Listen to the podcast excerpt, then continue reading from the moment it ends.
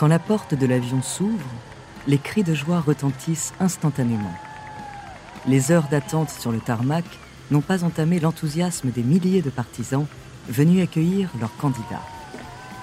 Après quelques secondes, c'est d'abord elle qui émerge en plein soleil, Jacqueline Kennedy, dite Jackie.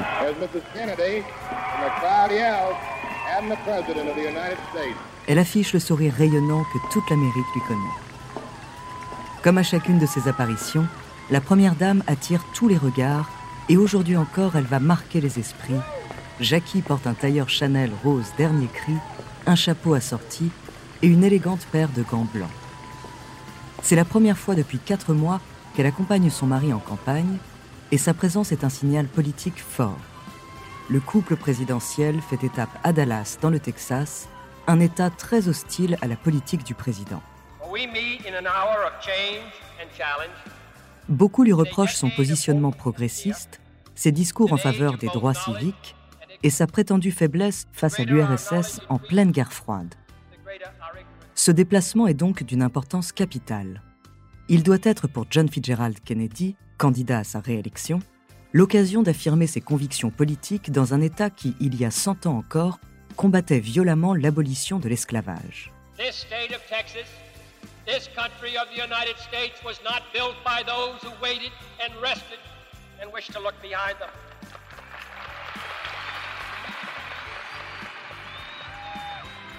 Le couple, d'abord surpris par cet accueil aussi chaleureux qu'inattendu, se prête volontiers au jeu du bain de foule. Tous deux posent devant les journalistes et serrent d'innombrables mains pour le plus grand bonheur de leurs sympathisants. Cela fait maintenant des années qu'ils sont rodés à l'exercice c'est sur cette image de marque qui les rend accessibles et naturels qu'ils ont bâti leur succès. Le président arbore un sourire confiant et décontracté, tandis que Jackie, avec la pointe de timidité qui fait son charme, prend le temps d'échanger avec la foule. On dirait à s'y méprendre un couple de vedettes hollywoodiennes venus signer des autographes lors d'une première.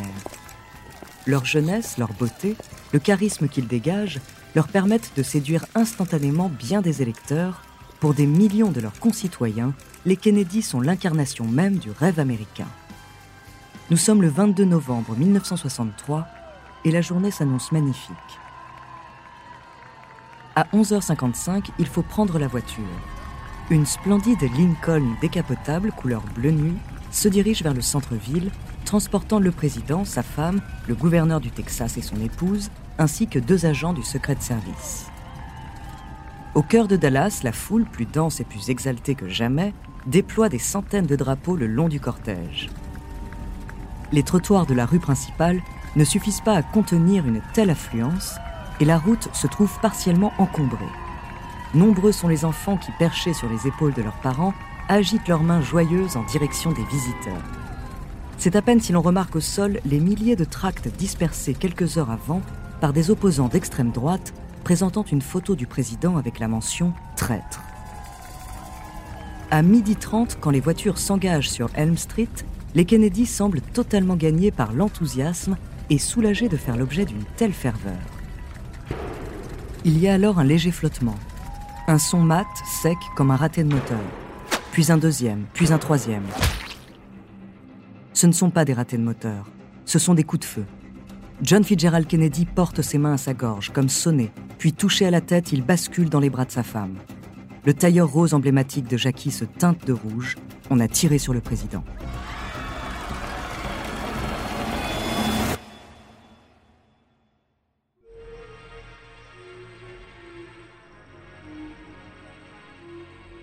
Bonjour, je suis Andrea Brusque, bienvenue dans Les Fabuleux Destins.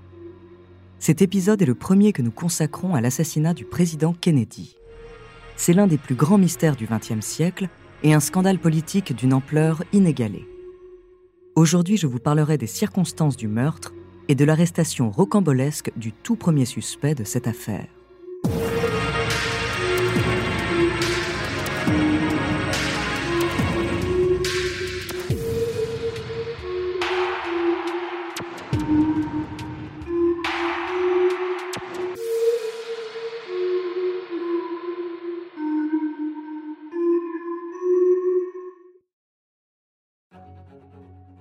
Le 22 novembre 1963, John Fitzgerald Kennedy et sa femme Jackie font étape à Dallas dans le cadre de leur campagne présidentielle. À midi 30, alors que le cortège traverse Daily Plaza, trois coups de feu successifs sont entendus et le président semble touché. La fièvre populaire cède alors immédiatement la place à la panique. Des hommes et des femmes plongent au sol, cherchent à tout prix à protéger les enfants. La dispersion se fait dans le chaos le plus total. Les drapeaux américains qui flottaient dans les airs il y a moins d'une minute sont désormais plaqués sur le béton, froissés, écrasés par des milliers de pas désordonnés. Pour les centaines de policiers présents sur les lieux, c'est un véritable cauchemar. Au même moment, Clinton Hill, agent du secret service, se rue sur l'arrière du véhicule présidentiel et parvient à monter à bord avant que celle-ci n'accélère toute sirène hurlante en direction de Parkland Hospital. Jackie tient le visage de son mari dans ses mains et tente désespérément de lui parler. Le président respire encore, mais il saigne abondamment de la tête. Dans le débriefing qu'il rendra quelques heures plus tard, Clinton Hill dira ces mots glaçants Dans la voiture, je remarquais qu'une partie de la tête du président était manquante, une partie du cerveau était arrachée. À midi 35, soit précisément cinq minutes après les coups de feu, le convoi atteint l'hôpital.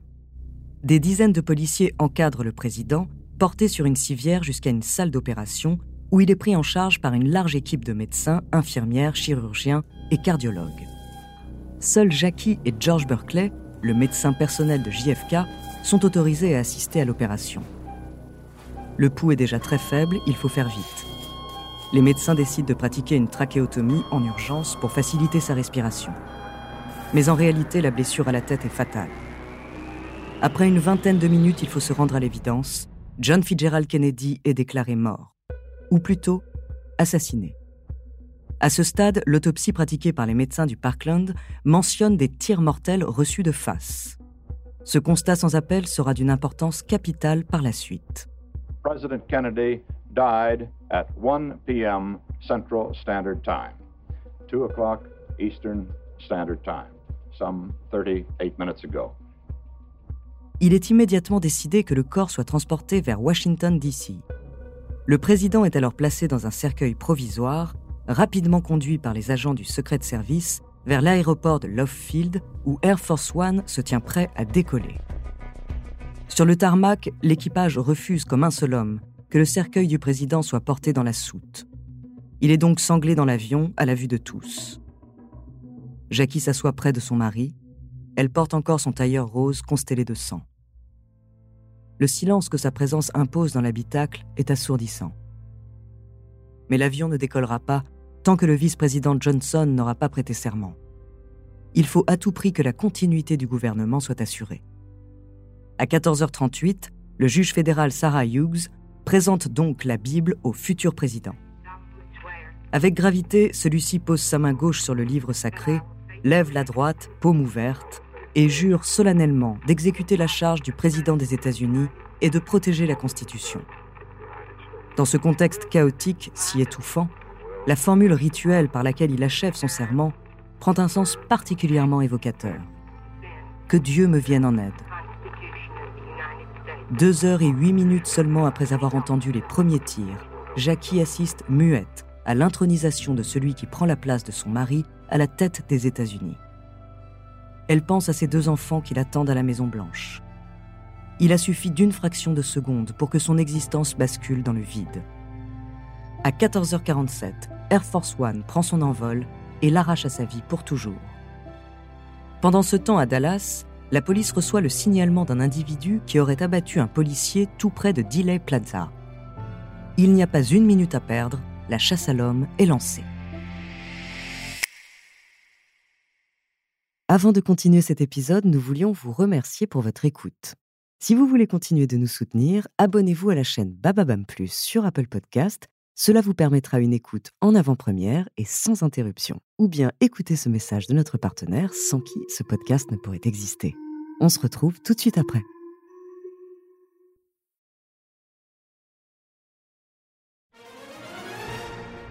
Lors de la visite de John Fitzgerald Kennedy à Dallas, en ce jour fatidique du 22 novembre 1963, 700 policiers étaient dispersés le long du parcours présidentiel.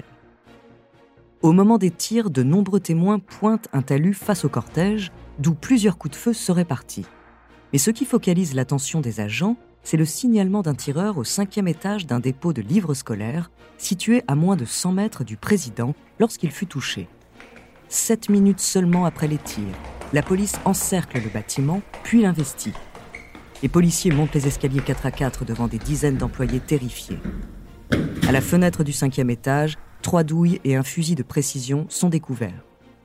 Après de longues minutes, il est établi qu'un employé présent le matin manque à l'appel. Son nom, Lee Harvey Oswald. Les unités qui quadrillent la ville reçoivent toutes aussitôt le même signalement. Un homme d'une trentaine d'années, aux cheveux bruns et de taille moyenne, doit être recherché et interpellé.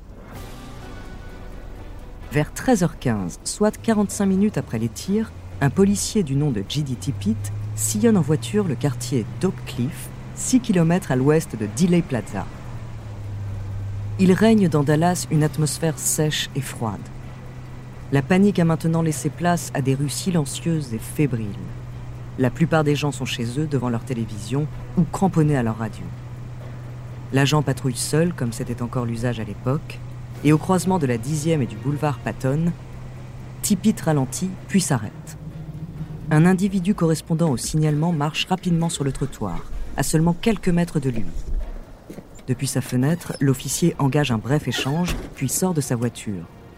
Moment que choisit l'homme pour sortir un pistolet de calibre 38 et tirer quatre balles successives à bout portant. Tippit meurt sur le coup. Mais pour être tout à fait sûr, le tueur finit le travail d'une balle en pleine tête. Selon des témoignages ultérieurs, il prend même le temps de recharger son arme avant de s'enfuir.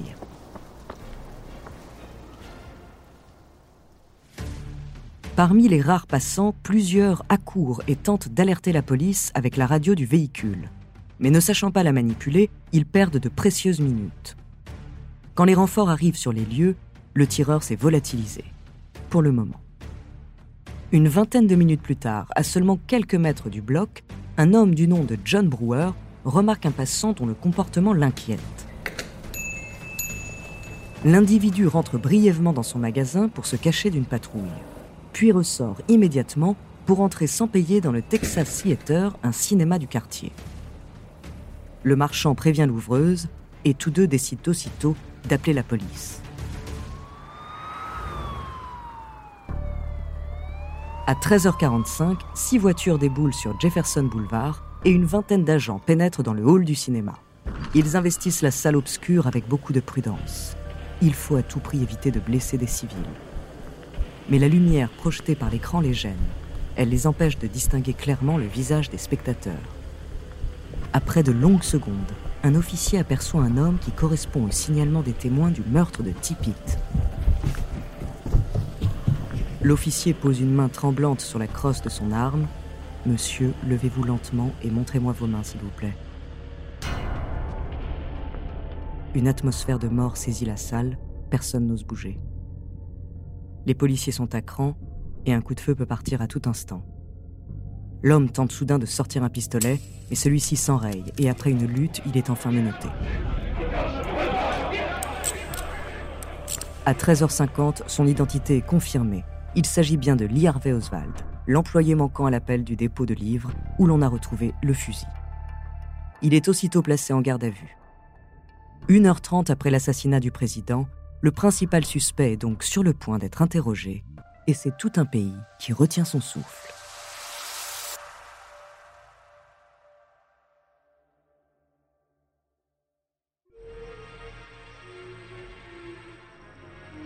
Merci d'avoir écouté cet épisode des Fabuleux Destins, écrit par Clément Prévost, réalisé par Gilles Bavulac. Dans le prochain épisode, je vous parlerai de la suite de l'enquête, de l'interrogatoire du principal suspect jusqu'aux funérailles nationales historiques du président. En attendant, si cet épisode vous a plu, n'hésitez pas à laisser des commentaires et des étoiles sur vos applis de podcast préférés.